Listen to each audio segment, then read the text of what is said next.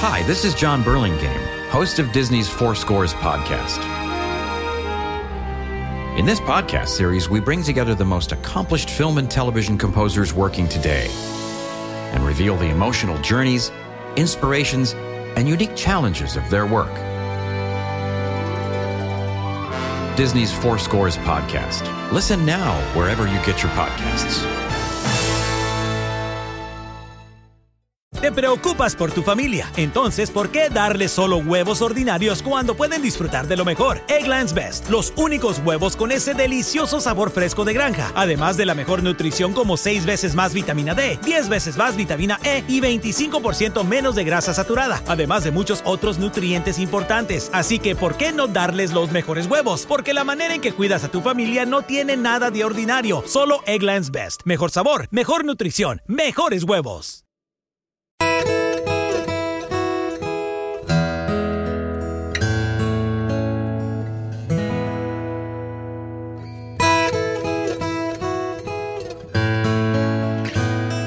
Todos tenemos momentos cuando vemos sin ver. Nos pasa cuando nos piden encontrar algo, buscamos y buscamos y no vemos el objeto hasta que viene la otra persona y nos muestra cómo ese objeto estaba todo el tiempo delante de nuestras narices. Nos pasa también cuando alguien que ha estado con nosotros en un lugar nos pregunta, ¿te fijaste en tal cosa o en tal persona? Y uno tiene que reconocer que no, porque vemos, pero no vemos.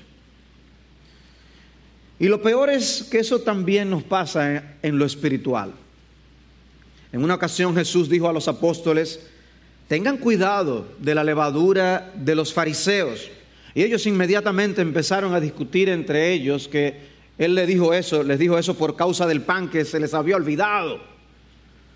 Y el Señor les amonesta y les hace una pregunta. Teniendo ojos, no veis. Y teniendo oídos, no oís. O sea, muchas veces vemos, pero no vemos. Y lo peor de nuestra ceguera es cuando a quien no vemos es a Jesús.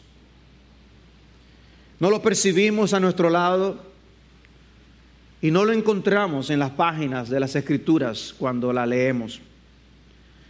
Un ejemplo de esto es la historia que nosotros tenemos hoy, que vamos a estudiar en el día de hoy. Nos encontramos estudiando el capítulo 24 del Evangelio de Lucas. Y la semana pasada veíamos la resurrección de Jesús en los primeros 12 versículos. Dijimos esa vez que en los primeros versículos del capítulo no nos topamos con el Señor, Él no aparece. Pero lo volvemos a encontrar aquí en esta sección que vamos a estudiar hoy, en el versículo 15 en adelante, para volver a desaparecer en el versículo 31. Algo interesante, dice el versículo 15, Jesús mismo se acercó y caminaba con ellos.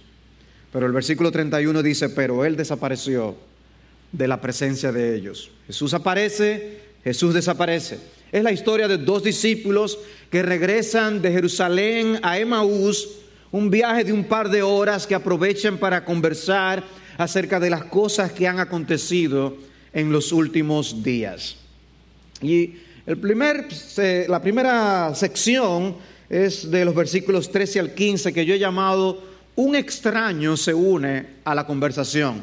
Y yo he pedido que pongan los encabezados en la, en la pantalla para que puedan darle seguimiento. Un extraño se une a la conversación. Dice, y aquí que aquel mismo día dos de ellos iban a una aldea llamada Emaús, que estaba como a 11 kilómetros de Jerusalén, y conversaban entre sí acerca de todas estas cosas que habían acontecido. Y sucedió que mientras conversaban y discutían, Jesús mismo se acercó y caminaba con ellos, pero sus ojos estaban velados para que no le reconocieran. El versículo 13 nos deja ver que esa historia que aparece aquí ocurre inmediatamente después de lo que nosotros estudiamos la semana pasada, el mismo día de la resurrección. Dice también que habían dos de ellos. La pregunta es, ¿qué ellos? ¿Qué ellos? Es una obvia referencia a los versículos anteriores. Eran dos que estaban junto con los apóstoles cuando las mujeres dieron el reporte de la resurrección. Algunos han sugerido que podían ser marido y mujer. El texto no lo dice. La verdad es que pudieran también ser dos hermanos. Al final los vemos que parecen convivir en una misma casa. Por eso es que se piensa que pudieran ser marido y mujer. Y dos discípulos casados, bien, no es algo tan extraño. Pudieran ser dos hermanos también. El texto tampoco nos dice por qué estaban dirigiéndose a Emaús. Quizás vivían ahí, fueran del lugar y pensaran que ya no había mucho que hacer para ellos en Jerusalén ante los acontecimientos de esos días. El hecho es que Jesús se les acerca, pero ellos no le reconocieron. La razón por la que no le reconocieron no era porque no le conocían, sino porque sus ojos estaban velados, dice el texto, o figurativamente vendados, como si estuvieran con los ojos tapados amaban a Jesús, evidentemente estaban tristes por su muerte, dice el pasaje. Pero el texto no dice quién veló sus ojos y podemos asumir que Cristo, el Señor, Dios, hizo esto para con ellos. Y pudiera ser que sea el mismo Jesús. Eh, no es, el texto no lo dice, pero no creo que sea algo muy extraño que digamos algo como eso. En el versículo 31 después, más adelante, se dice que sus ojos fueron abiertos. Era como si sus ojos estuvieran cerrados. Podemos ver y no ver, tener los ojos abiertos, pero en, en otro sentido tenerlos cerrados y no ver y percibir cosas que pudiéramos de otra manera percibir. La misma persona que les cegó los ojos es también la misma persona que les abrió los ojos. Pero el acercamiento de Jesús pareció tan natural que ellos creen que él venía de Jerusalén caminando también. Eso es lo que dice el, versículo 18. Dice, ¿eres tú el único visitante en Jerusalén que no sabe estas cosas? Tú estabas en Jerusalén y vienes con nosotros desde Jerusalén. O sea, era, pareció algo muy natural ese acercamiento, pero no fue algo natural. Era el Cristo resucitado que se había acercado a estos discípulos. Un privilegio. Luego tenemos una sección un poquito más larga. Los discípulos ponen al tanto al extraño de la conversación. Ellos llevan esta conversación, van hablando del asunto, Cristo se les acerca y ellos ponen al tanto al Señor o al extraño para ellos de la conversación. Dice el versículo 17, ¿qué discusiones son estas que tenéis entre vosotros mientras vais andando? Y ellos se detuvieron con semblante triste. Entonces da el nombre de uno de ellos, Cleofas, que dice, eres tú el único visitante que no sabe las cosas que en ella han acontecido en estos días. Interesante la manera como el Señor se les acerca y les pregunta y les, y, les eh, pide que les dejen saber qué era lo que había pasado. Jesús les hace creer que no sabe qué ha pasado.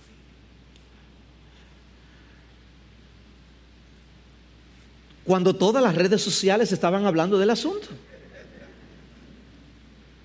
Era imposible no saberlo. Si tú estuviste allí en Jerusalén, ¿cómo es posible que tú no sepas?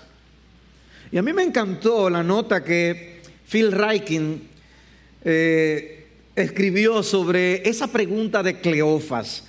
Eh, ¿Eres el único que no sabe estas cosas?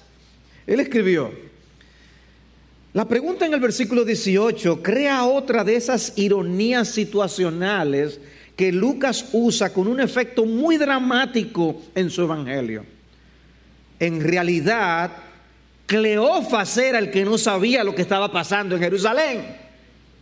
Jesús lo sabía todo, mejor que nadie, porque le había sucedido a él.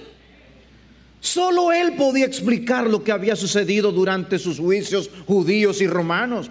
Solo él podía testificar lo que era ser objeto de burlas y torturas y morir en desgracia. Solo él había sentido la corona de espinas en su frente y el clavo de acero a través de sus manos y pies.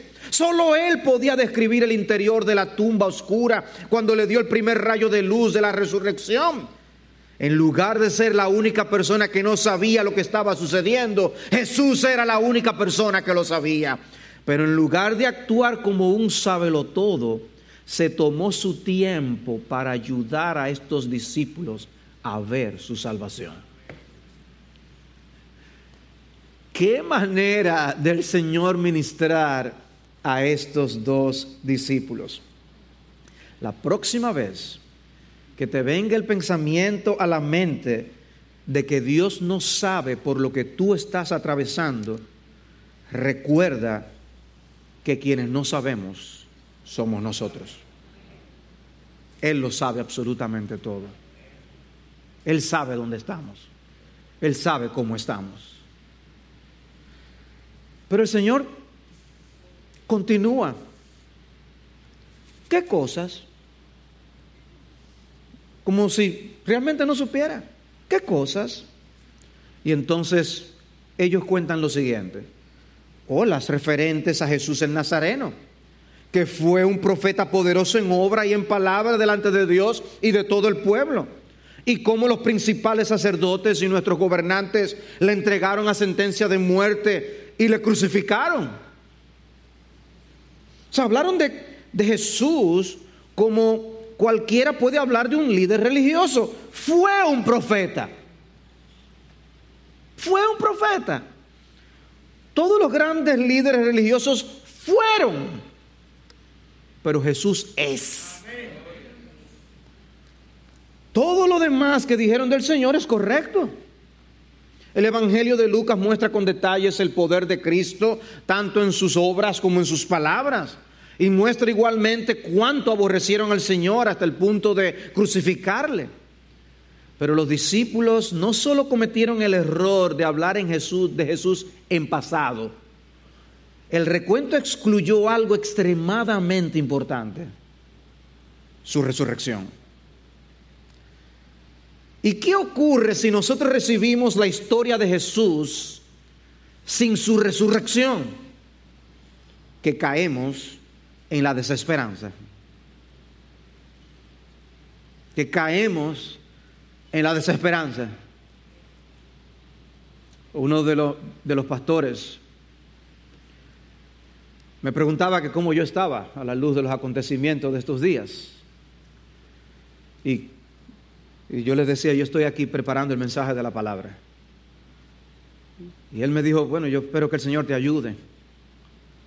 Yo le digo, es, que es estudiar esto lo que me ha sostenido.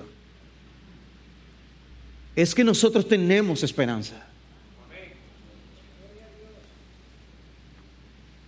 La descripción del texto muestra un estado de ánimo de tristeza en el que ellos estaban. Dice el versículo 21, pero nosotros esperábamos que Él era el que iba a redimir a Israel. Pero además de todo esto, ese es el tercer día hasta que, desde que estas cosas acontecieron. Dice el versículo 17 que estaban con semblante triste.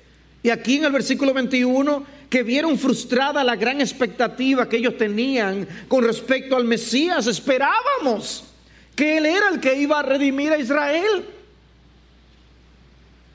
El concepto de redención que ellos tenían en mente no era el mismo que el Señor tenía de lo que era su redención. A pesar de todas las enseñanzas que Jesús les había dado, las esperanzas que ellos tenían eran más políticas que espirituales.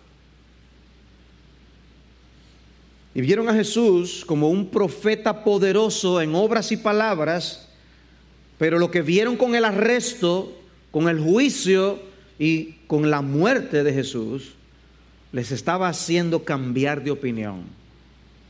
Para ellos esos eventos no eran compatibles con la misión que ellos pensaban que tenía el Mesías. En sus mentes ya ellos no, ya ellos no iban a volver a ver a Jesús. Y de hecho, miren las últimas palabras del versículo 21.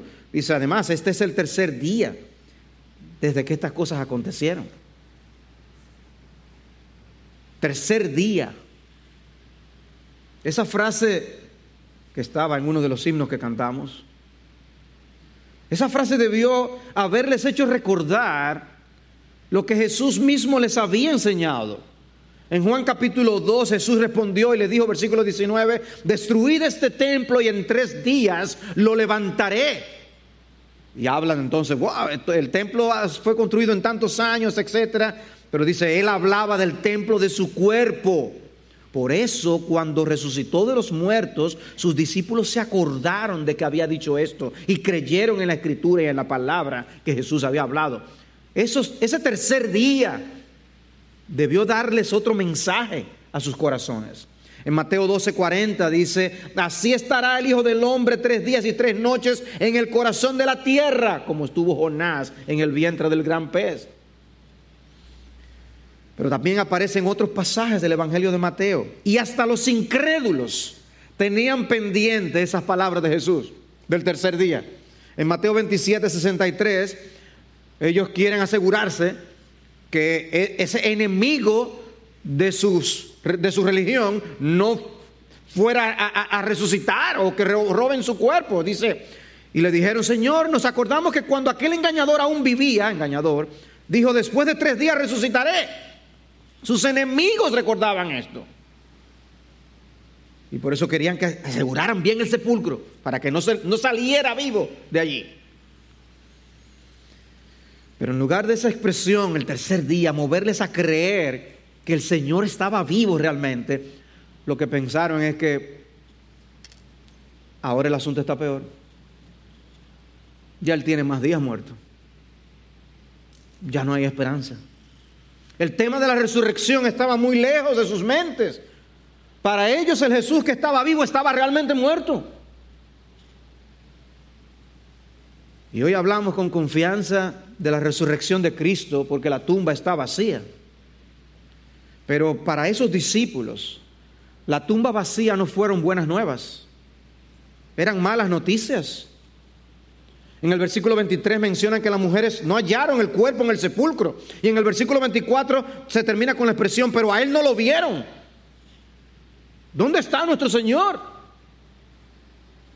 Pero hermanos, el evangelio de Cleofas no es nuestro evangelio. El evangelio de Cleofas estaba inconcluso. Pero hermanos, somos capaces de tergiversar las buenas noticias y convertirlas en malas noticias. Estos dos discípulos estaban sumiendo más y más en la tristeza entre ellos mismos, compartiendo un evangelio trunco. Y hay una lección, amados, en esto. Y es que el olvido de doctrinas y de enseñanzas de la palabra de Dios nos puede hacer permanecer en incredulidad y en congoja sin necesidad.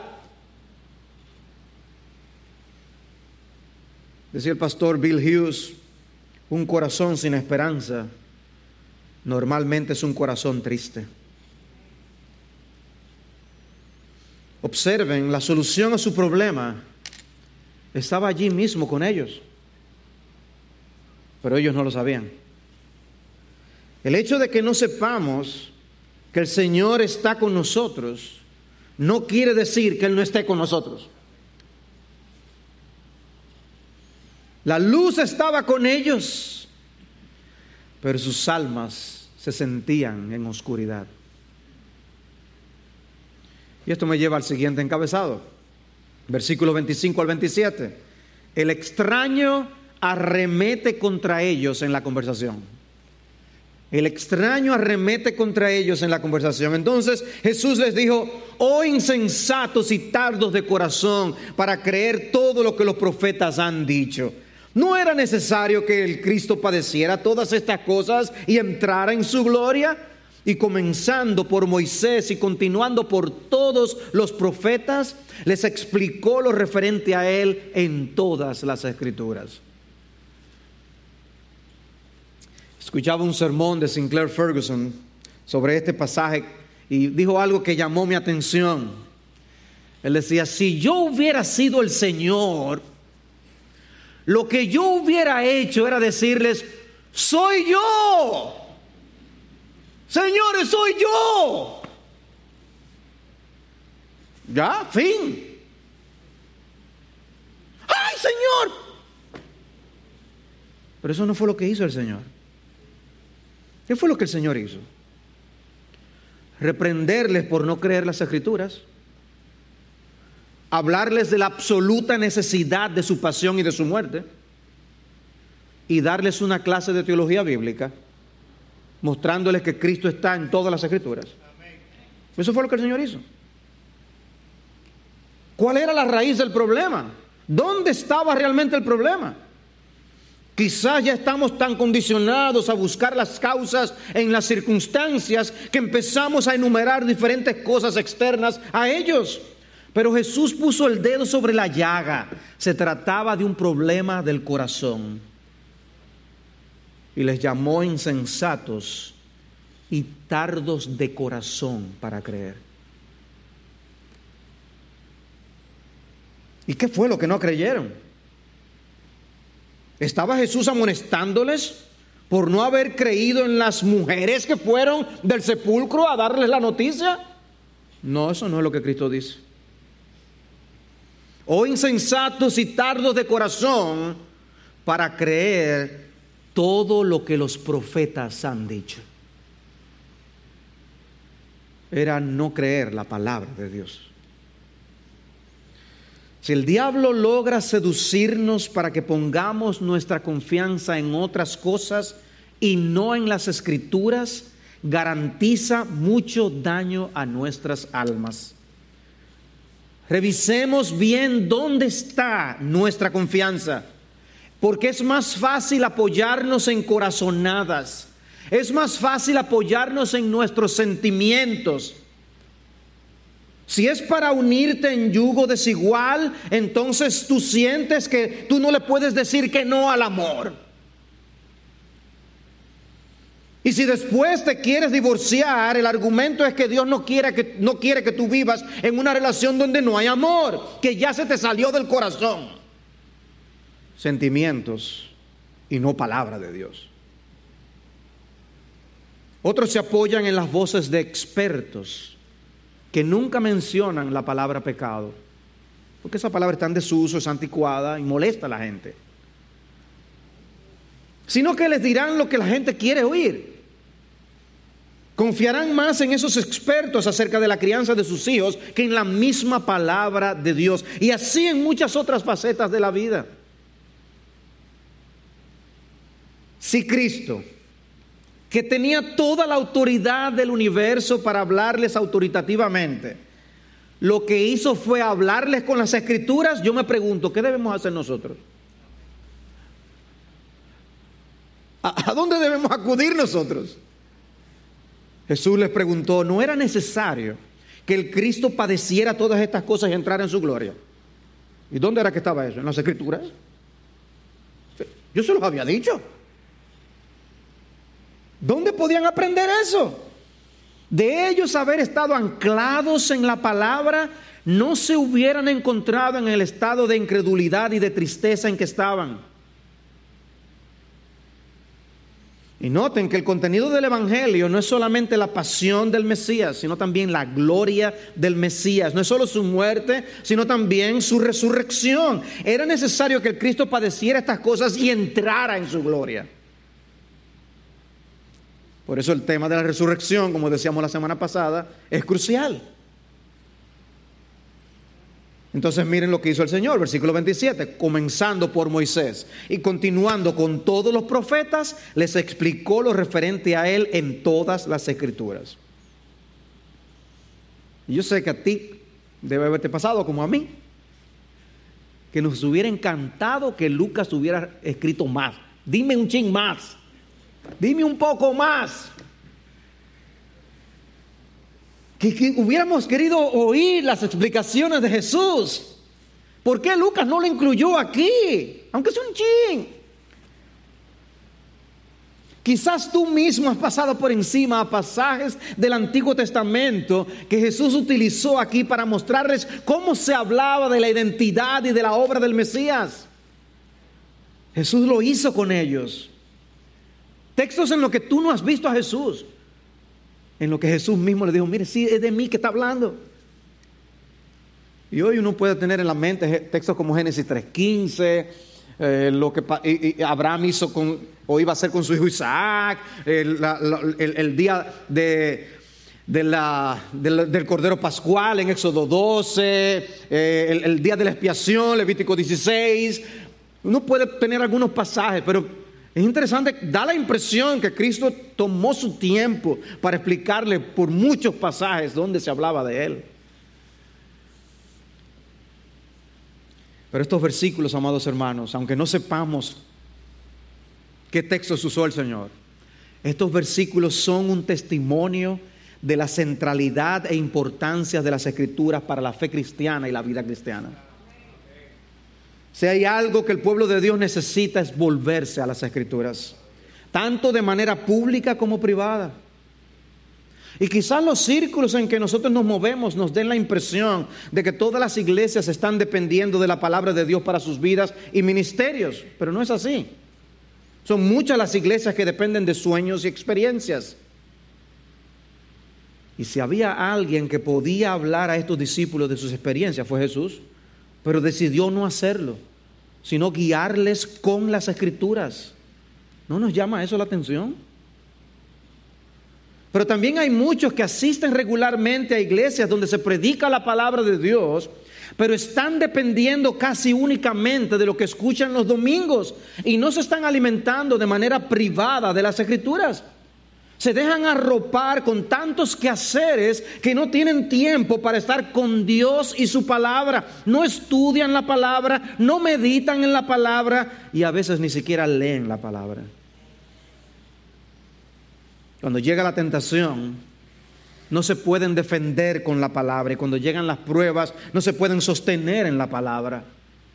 Necesitamos escuchar con atención lo que Jesús le dijo a la hermana de María, ¿recuerdan?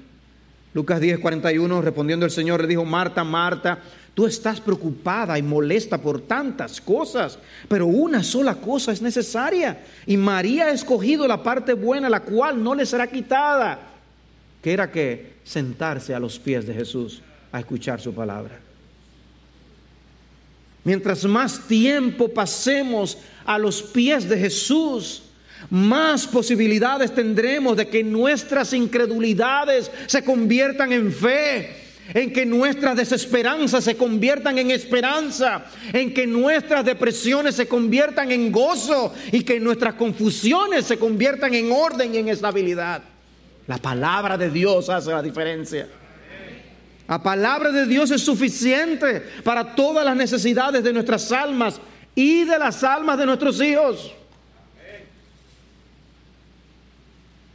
Dice Eric Alexander, otro predicador escocés, reconoces que en los propósitos de Dios este es el instrumento e implemento divinamente ordenado por Él a través del cual bendice a su pueblo. ¿O es posible que algunos de nosotros venimos y raras veces esperamos que el Dios vivo hará algo porque lo que hacemos es estudiar la Biblia? ¿Qué es lo que le está diciendo? Venimos aquí a la iglesia, pasará algo hoy y venimos, lo que vamos a estudiar la Biblia. Es estudiar la Biblia, lo que está haciendo Cristo con ellos, el camino de Maús, es estudiar la Biblia. Y eso hizo toda la diferencia. Es venir con expectativa, es pedirle a Dios que haga algo. Oh, Dios toca mi corazón. Saca la basura, Señor. Hazme oír tu palabra y hazme estremecerme cuando tú hables a mi corazón. Aparta el diablo y permíteme escuchar tu voz solamente. Debemos orar al Señor. Venimos aquí y Dios hace milagros. Es crucial que veamos en estos versículos ese lugar que ocupa el Señor Jesucristo en su palabra. Y comenzando por Moisés y continuando con todas las escrituras, les explicó lo referente a Él en todas las escrituras. Y no es que esto sea algo completamente desconocido. Es había una idea de que del Mesías era que estaban hablando las escrituras. De hecho, cuando Felipe habla a Natanael, su hermano, de su encuentro con Jesús, lo que le dijo fue, hemos hallado aquel de quien escribió Moisés en la ley y también los profetas, a Jesús de Nazaret, hijo de José. Había una idea. Y Jesús mismo hablando en sus días, Juan, Juan 5:46, si creyerais a Moisés, me creeríais a mí, porque de mí escribió él. Y el Señor caminó con ellos por aproximadamente dos horas exponiéndoles las, las escrituras. No les dijo, mírenme, soy yo que está aquí. Y no les dijo, mírenme ahí, soy yo que está ahí, en la Biblia. Mírenme ahí, búsquenme ahí.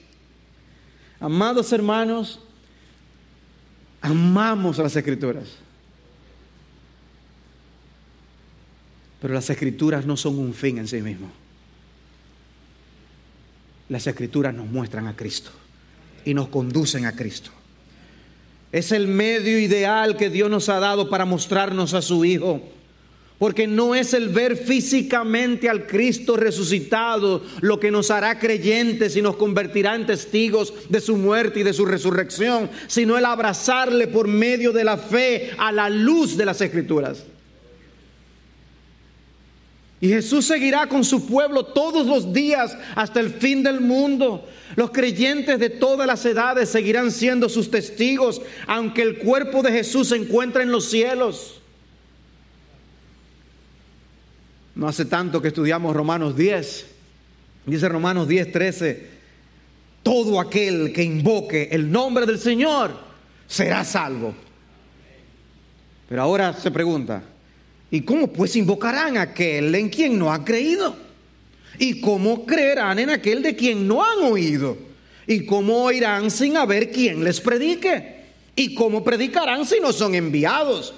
Tal como está escrito, cuán hermosos son los pies de los que anuncian el Evangelio del bien. Quiera Dios levantar a otros aquí. Sin embargo, no todos hicieron caso al Evangelio, porque Isaías dice, Señor, ¿quién ha creído a nuestro anuncio? Así que la fe viene del oír y el oír por la palabra de Cristo. Todo aquel que invoque el nombre del Señor será salvo. Pero ¿y cómo puede ocurrir eso? Oyendo la palabra. Ahí vamos, van a encontrar a Cristo. La fe no surge ni crece por accidente. ¡Ay! Crecí más de lo que estaba ayer en fe. No, no es así. Es a través de la palabra. Por eso decimos, la lectura de la palabra de Dios es vital, pero no es un fin en sí mismo. Leemos la palabra para encontrar a Cristo y para que Él nos hable a través de ella. Y eso debe afectar la manera en que leemos la palabra y la manera en que escuchamos la palabra predicada. Nuestra necesidad más grande en la vida es conocer a Cristo y el poder de su resurrección, como decía Pablo. Oh, yo espero que el Señor nos permita ver el tiempo nuestro de lectura de la palabra de Dios con, con nuevos bríos para tener encuentros con Jesús, para que no nos quedemos viendo sin ver. Pero esto me lleva al siguiente encabezado, versículos 28 al 32. El extraño es hospedado y se da a conocer. El extraño es hospedado y se da a conocer. Se acercaron a la aldea donde iban y él hizo como que iba más lejos. Y ellos le instaron diciendo, quédate con nosotros porque está atardeciendo y el día ya ha declinado. Y entró a quedarse con ellos. Y sucedió que al sentarse a la mesa con ellos, tomó pan y lo bendijo y partiéndolo les dio.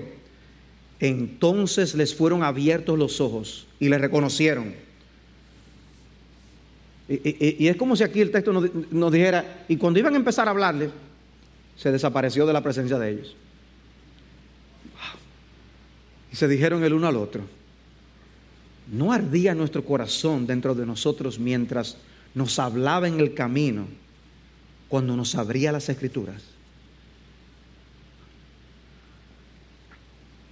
Lo más importante de esta sección, y espero que en eso estemos todos de acuerdo, no es el hecho de que Jesús hizo como que iba más lejos, porque esa a veces es la parte que más le llama la atención a la gente. Y pastor, ¿y cómo es eso que el Señor hizo? Ah, eso mismo. Él hizo como que iba más lejos. Y yo creo que Él hace muchas cosas así en nuestras vidas. Que él hace como que está haciendo algo, pero es la otra cosa que está haciendo.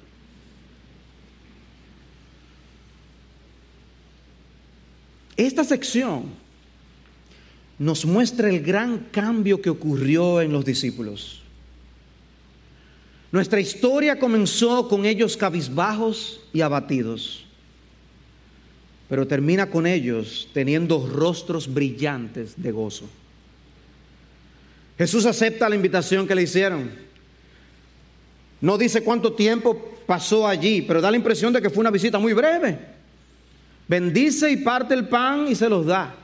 Y en ese momento sus ojos son abiertos. De alguna manera el Señor utilizó la forma en que partió el pan para recordarles, dejarles ver quién era que estaba delante de ellos. No creemos que estos discípulos estaban el día que el Señor instituyó la cena del Señor. Ahí estaban los apóstoles. Pero quizás los apóstoles les contaron cómo era que lo hacía, pero ante todos los, los pocos eventos que ocurrieron en estos pocos días, es hasta dudoso. Quizás fue simplemente que le vieron cómo él brindaba y partía el pan en otras ocasiones porque eran discípulos del Señor. Le reconocen y entonces desaparece. Que evidentemente muestra que ese cuerpo resucitado tiene capacidades que el cuerpo humano normalmente no posee.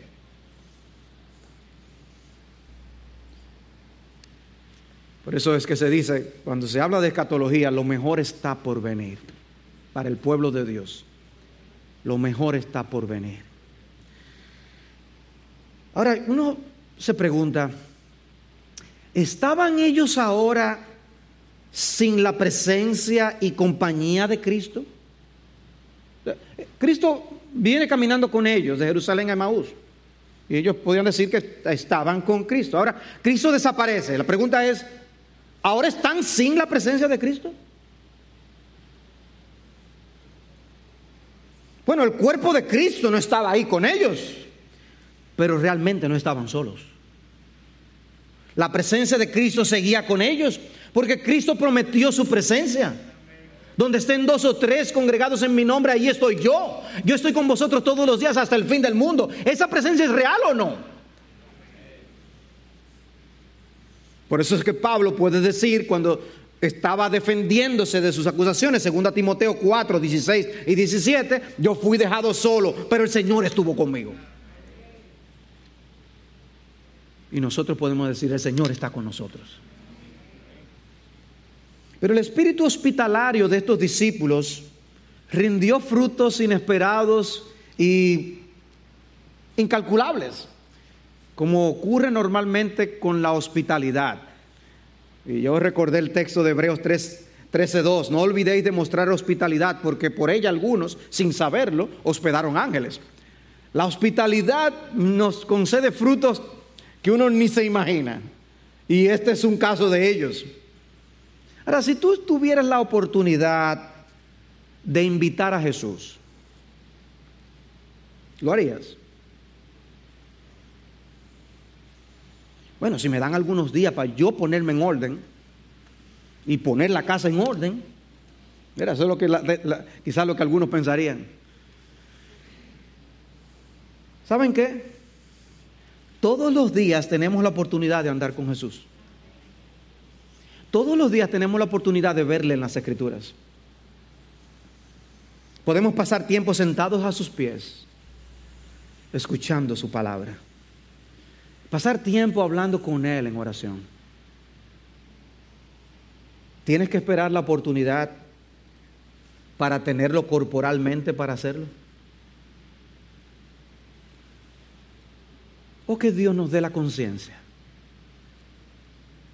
de buscar más de Cristo cada día. De practicar más la comunión con Cristo cada día. De leer la Biblia para verle a Él en la Escritura y hablar con Él. He aquí yo estoy a la puerta y llamo. Si alguno oye mi voz y abre la puerta, entraré a Él y cenaré con Él y Él conmigo. Apocalipsis 3:20. Como dijo alguien, Jesús nunca se va de primero de una reunión de oración. Estará ahí hasta la oración final. en el culto de oración, Jesús es el último que se va. Él va a oír hasta la última oración. Él está con su pueblo. ¿Invitarás a Jesús cada día? No se trata de entrar a tu aposento de oración, se trata de estar con Jesús en tu aposento de oración. Y el versículo 32 es crucial. Y se dijeron el uno al otro, no ardía nuestro corazón dentro de nosotros mientras nos hablaba en el camino cuando nos abría las escrituras. Una vez más, lamentamos que Lucas no nos dijera más de lo que ellos hablaron cuando, cuando Jesús se fue, pero lo que incluyó es maravilloso. Cuando ellos reflexionan en lo que vivieron cuando Jesús les abrió las escrituras, se dieron cuenta de un fuego y de un ardor dentro de sus corazones que no estaba ahí antes. Algo pasó cuando Cristo nos abrió las escrituras. Hay un ardor del corazón que solo el Señor puede producir y cuando lo hace, lo hace por medio de su palabra.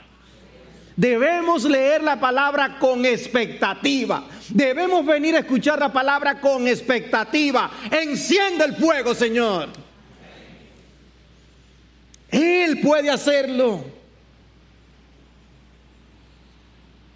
¿Qué sabían ellos ahora que antes no sabían? Jesús estaba vivo. Es cierto que ha resucitado. No hay tiempo que perder. Por eso el siguiente encabezado. Versículos 33 al 35. Los dos discípulos comparten su experiencia. Y levantándose en esa misma hora, regresaron a Jerusalén y hallaron reunidos a los once y a los que estaban, con ellos, que decían, es verdad que el Señor ha resucitado y se ha aparecido a Simón. Y ellos contaban sus experiencias en el camino y cómo le habían reconocido en el partir del pan. Los que antes le habían dicho al Señor que se quedara con ellos porque era muy tarde, ahora no les importó el tiempo. Salieron corriendo y regresaron otra vez para Jerusalén. Yo creo que el paso que llevaban ahora era un poco más rápido y la conversación fue más interesante aún. No sabemos nada de estos hombres. Es una historia impresionante. Uno no conoce quiénes eran estas personas, excepto del nombre de uno de ellos. Y el hecho de que no eran de los doce apóstoles, porque cuando regresan dice que le contaron a los apóstoles. Ellos no eran de los doce apóstoles, aunque tenían relación con ellos, eran cercanos, sabían dónde estaban, tenían total confianza con ellos. No sabemos qué pasó con ellos después de Pentecostés, no son mencionados en el libro de los Hechos, pero evidentemente estaban dentro del gran número de los discípulos que seguían al Señor. Y qué privilegio tuvieron de ser abordados de esta forma por el Señor. Y ellos fueron a contar lo que habían vivido pero los demás también tenían algo que decirles. Cuando ellos llegan con la gran noticia, a ellos les reciben con la noticia. Es verdad que el Señor ha resucitado y se ha aparecido a Simón. ¿Cuándo? ¿En qué, ¿Cuál fue el orden de los eventos? La verdad es que el Señor no le tomó nada regresar como a ellos le tomó. El Señor se podía aparecer a los demás. En 1 Corintios 15, 5, Pablo hace alusión a esa aparición a Pedro. No se nos dice qué habló el Señor con Pedro en esa ocasión, como en otro momento que nos narra Juan 21, como Cristo volvió a llamar y comisionar a Pedro para la obra del ministerio. Pero debe llamarnos la atención que sea precisamente el apóstol Pedro quien le negó tres veces a quien se le apareciera. Debe llamarnos la atención. El Señor quería que Pedro como líder supiera que él estaba vivo. Pero ahora los discípulos de Maús cuentan lo que ellos por su parte vivieron. Debió ser un momento muy especial. ¿Usted sabe lo que nos dice el Señor? Estuvimos caminando todo el tiempo con Él, no sabíamos quién era. Me hace recordar aquella imagen que quizás ustedes han visto, esa fotografía que las personas ponen de una playa con huellas y hay dos huellas solamente. Señor, tú me has dejado solo. No soy yo que te estoy llevando sobre mis hombros. Por eso que nada más se ven las huellas mías. ¿Cuántas veces el Señor está con nosotros y nosotros no sabemos? Pero Él está ahí. El Señor los estaba preparando. El Señor los estaba equipando para la labor que ellos iban a realizar no mucho tiempo después, como testigos de su muerte y de su resurrección. Y tú y yo también somos ahora testigos de su muerte y de su resurrección. Esa historia nos deja ver la importancia que tiene el ver a Jesús en las Escrituras. Estos discípulos vieron a Jesús en las Escrituras y nosotros también le vemos allí. No, no, no, no, digas, ah, porque vieron a Jesús, el, el resucitado. No, no digas eso. Lo que hizo el cambio fue que vieron a Jesús en las Escrituras. Y eso es lo que también puede poner nuestros corazones en llama. Llamas. Lo que necesitamos es encontrarnos con Jesús cada día en la palabra. Es con ella que Él hará que nuestros corazones ardan. No ardía nuestro corazón dentro de nosotros. O si pudiéramos hablarnos entre nosotros más con este lenguaje, que eso sea una realidad, que sea una oración, Señor, pon a arder mi corazón hoy. Señor, te oro que cuando el pastor esté preparando el mensaje, ponle a arder su corazón. Para que no predique con el corazón frío. Y que cuando oigamos, Señor, ponga a arder todos nuestros corazones. Es lo que merece nuestro Señor. Y ellos reconocieron que había una diferencia entre un corazón en llamas y uno que no lo está. Y para ser testigos fieles necesitamos corazones en llamas.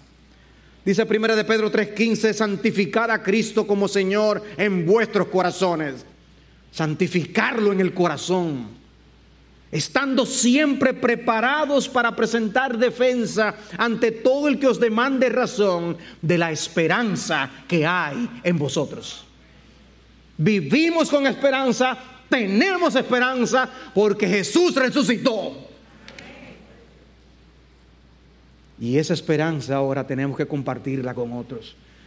Y el diablo cierra tu boca, cierra la mía, ata tus manos y las mías para que no hagamos la obra del Señor. No hagamos la obra del diablo, hagamos la obra del Señor. Y no tengo que conocerte para decirte que necesitas un encuentro con Jesús que haga arder tu corazón, porque todos lo necesitamos. En cada instante de tu vida Jesús sabe cuál es el estado de tu corazón.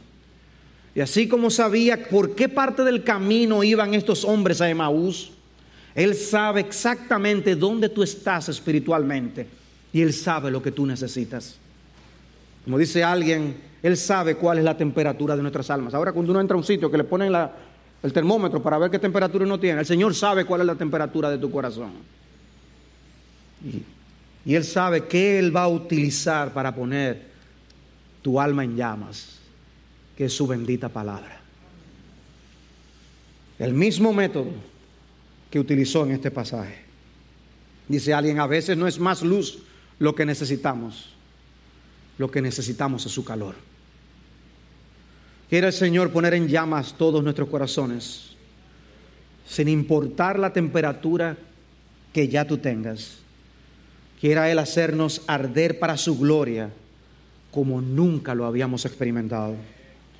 Y o si pudiéramos decir con más frecuencia, no ardía nuestro corazón dentro de nosotros cuando nos abría las escrituras. Quizás tú necesitas que Cristo te traiga de la muerte a la vida hoy y ver por primera vez a Cristo como debes verlo. Quizás hasta aquí ha sido simplemente alguien más, una persona más, un personaje histórico importante. Quiera, quiera hoy ser el quiera Él que hoy sea el día en el que tú comiences a verle como tu Señor y tu Salvador. Venid a mí los que estáis trabajados y cargados, y yo os haré descansar, decía Él. Oh, que tú vivas eso hoy.